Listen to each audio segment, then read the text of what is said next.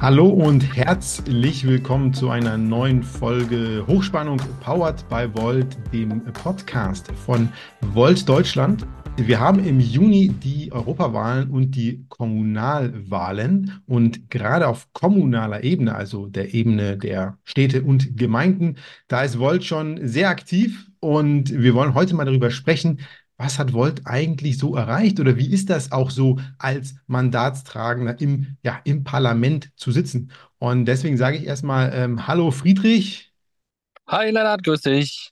Moin. Ähm, Friedrich Jeschke sitzt seit drei Jahren im Regionalrat in Köln, ist 40 Jahre alt und äh, quasi ein alter Hase bei Volt, schon seit 2018 bei Volt. Und wir haben uns überlegt, wir machen das äh, kurz und knapp heute und äh, machen das entlang von ein paar kleinen kurzen Fragen. Ähm, Friedrich, erzähl mal, was hast du vor Ort denn schon im Regionalrat in Köln umsetzen können? Ja, das ist eine super Frage direkt für den Start, weil der Regionalrat ist zunächst einmal ein ganz spezielles Gremium. Ich beschreibe den immer als die saure, unbeliebte Gurke im Cheeseburger, dessen obere Hälfte der Landtag ist und die untere Hälfte das kommunale oder das Gemeindeparlament, also sprich der Stadtrat oder Gemeinderat. Und der Regionalrat Köln ist der Planungsrat vom Regierungsbezirk Köln, Nordrhein-Westfalen. Dort lebe ich hier in Köln hat fünf Regierungsbezirke und sechs Planungsregionen. Kurzum, es ist ein spezielles Gremium, das nur bestimmte Themen behandelt und das hat vor allen Dingen mit dem Thema Fläche und Regionalplanung zu tun. Also Infrastrukturplanung gehört auch da ein bisschen mit rein, ne? so Bahnstrecken, Autobahnen, wobei das auch viele Bundesthemen sind und wir sind aber irgendwo damit eingebunden. Ist also schon ein technologisch-bürokratisches Ding. Und äh, was jetzt aber sehr prägnant in den Medien war, womit wir aber zu tun hatten, das sind die Hyperscaler von Microsoft, die dicken Rechenzentren, die jetzt hier im Rheinischen Revier bei uns angesiedelt werden. Und einige kennen das Rheinische Revier, wenn sie nicht aus der Region kommen, aber durch den Tagebau Hambach und den Tagebau Garzweiler. Und die sind bekannt geworden durch zum Beispiel den Hambacher Forst oder Lützi, ne, das Dorf, wo noch die Proteste letztes Jahr waren. Und Dort wird jetzt aus der Braunkohle ausgestiegen und das ist auch ein Riesenthema, was uns betrifft. Was passiert jetzt eigentlich mit den Löchern? Ne? Die sollen mit Rheinwasser verfüllt werden. Riesendiskussion in der Planung für die nächsten Jahre. Und ein Thema, was jetzt aber ein Erfolg war, wo wir auch beteiligt waren, weil wir das als Rat einstimmig beschlossen haben, sind diese neuen Rechenzentren. Denn im Rahmen eines Strukturwandelprozesses guckt man ja, wie entstehen neue Arbeitsplätze, was kann passieren, etc. pp. Und ein Thema sind halt digitale Infrastrukturen. Und so kommen jetzt sogenannte Hyperscaler, also dicke Rechenzentren, in diesem Falle von Microsoft, bei uns ins Revier. Und unser Rat hat halt die entsprechenden Rahmenbedingungen gesetzt, dass das überhaupt möglich ist, weil ihr kennt das, nicht alles kann man überall dorthin bauen, wo man es hinbauen möchte. Und wir haben entsprechend dafür gesorgt, dass das planungsrechtlich möglich ist. Und vielleicht noch ganz kurz, warum das also auch ein Erfolg ist die Verwaltung, die dahinter steckt, hat in einem sogenannten beschleunigten Verfahren das Ganze auf den Weg gebracht. Viele, die uns ja hören oder die mit uns zu tun haben, ärgern sich ja auch immer über das Thema Bürokratie und über das Thema lange Prozesse. Und hier haben wir sogar in einem schnellen neuen Verfahren das Thema ähm, behandelt, zusammen mit dem Team der Bezirksregierung Köln und da auch mal ein Lob und Kompliment an die Verwaltung an der Stelle. Ja, das ist ein guter Übergang äh, zu der nächsten Frage, denn ähm, es läuft ja nicht immer alles gut in der Verwaltung.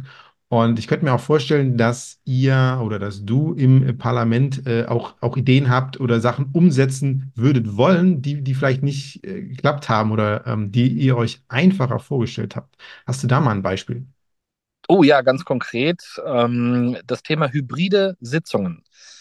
Da gibt es zwar seit Corona, sagen wir mal, Fortschritte, Allerdings könnten die in unseren Augen von Volt und auch meinen persönlichen schneller gehen. Ähm, wir bei Volt arbeiten seit sechs Jahren auf diesen digitalen Wegen und äh, sind damit ja auch sehr erfolgreich und pragmatisch unterwegs.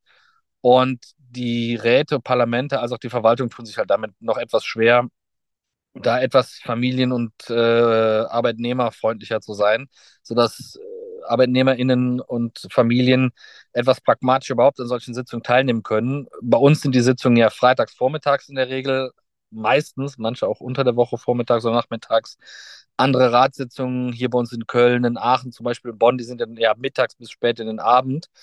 Und dass man da ein bisschen flexibler sein kann, vielleicht nicht vor Ort zu sein, aber trotzdem es verfolgen kann, gerade bei Tagesordnungspunkten, wo man ja einen, einen wichtigen Aspekt mitbegleitet durch Expertise. Das fehlt mir noch. Wir haben einen Antrag letztes Jahr eingereicht und äh, der, ja, der zieht sich jetzt wie Kaugummi, weil die Parteien und auch die Verwaltung sowohl technisch als auch so ein bisschen auch vom Willen noch ein bisschen brauchen. Ähm, das könnte in unseren Augen zum Beispiel schneller gehen. Ja, das ist auch ein Thema, was äh, viele Volt-Mitglieder oder ähm, Volt-Mandatstragende umtreibt. In manchen Kommunen äh, konnten wir da schon erfolgreich sein und das, das ermöglichen. Leider, leider offensichtlich noch nicht in allen. Ähm, aber äh, Friedrich, sag mal, hast du denn im, im Rat in deinen drei Jahren jetzt ja auch schon irgendeine Kuriosität erlebt oder irgendwas Lustiges, ähm, was man äh, gut, gut an so Bier, äh, Bierstand mal erzählen kann? Es gibt ein paar äh, Nettigkeiten, also deswegen gilt hier Einladung an alle, die mehr interessiert, kommt gerne auf mich zu. Äh, ihr werdet in den Show Notes äh, meine Kontaktdaten äh, gerne finden, wenn euch mehr Themen dazu interessieren, weil wir ein kurzes, knackiges Format haben. Deswegen beschränke ich mich auf eine Sache, auch was Digitales, aber in diesem Fall mal was Positives. Die Ratsinformationssysteme haben in der Regel eine Schnittstelle, mit denen man äh, diese Systeme automatisiert auslesen kann. Und wir haben äh, beantragt, dass auch wir diese Schnittstelle bekommen. Und die anderen Parteien und auch die Verwaltung, die haben das trotz Erklärungsversuche gar nicht so verstanden und auch irgendwie nicht den Mehrwert erkannt. Wir haben ja über Mitglieder von Volt die Plattform äh, geschaffen, auch die werden wir verlinken, dass man mehrere Ratssysteme durchsuchen kann und dann KI-Unterstützung auch visualisiert auf einer Karte sehen kann, wo gab es welche Anträge und Beschlüsse ziemlich cool und dafür brauchst du diese offene Schnittstelle. Die nennt sich OPARL, ne, wie Open Parlament. Und wir haben das beantragt, aber das wurde erstmal so, so weggedrückt, weil es halt nicht, ja, nicht verständlich war und für viele auch nicht greifbar. Wir sind nochmal am Ball geblieben und einer der Dezernatsverantwortlichen hat dann aber nachgehakt und hat dann mal die IT gefragt. Und die IT hat dann gesagt, ach, das ist ja easy, das ist auch nicht schlimm, das ist cool. Und dann rief die Geschäftsführerin entsprechend unseres Gremiums an und sagte, ja, wir haben äh, diese Schnittstelle mal mit der T besprochen. Die findet das gut und wir haben die jetzt beauftragt. Die wird also kommen. Wollen Sie dennoch diesen Antrag im Rat zur Sprache bringen? und abstimmen lassen. Und habe ich gesagt, nö, jetzt kommt doch das, was wir erhoffen. Äh, da können wir den doch den Antrag von der Tagesordnung nehmen und da sind doch alle zufrieden.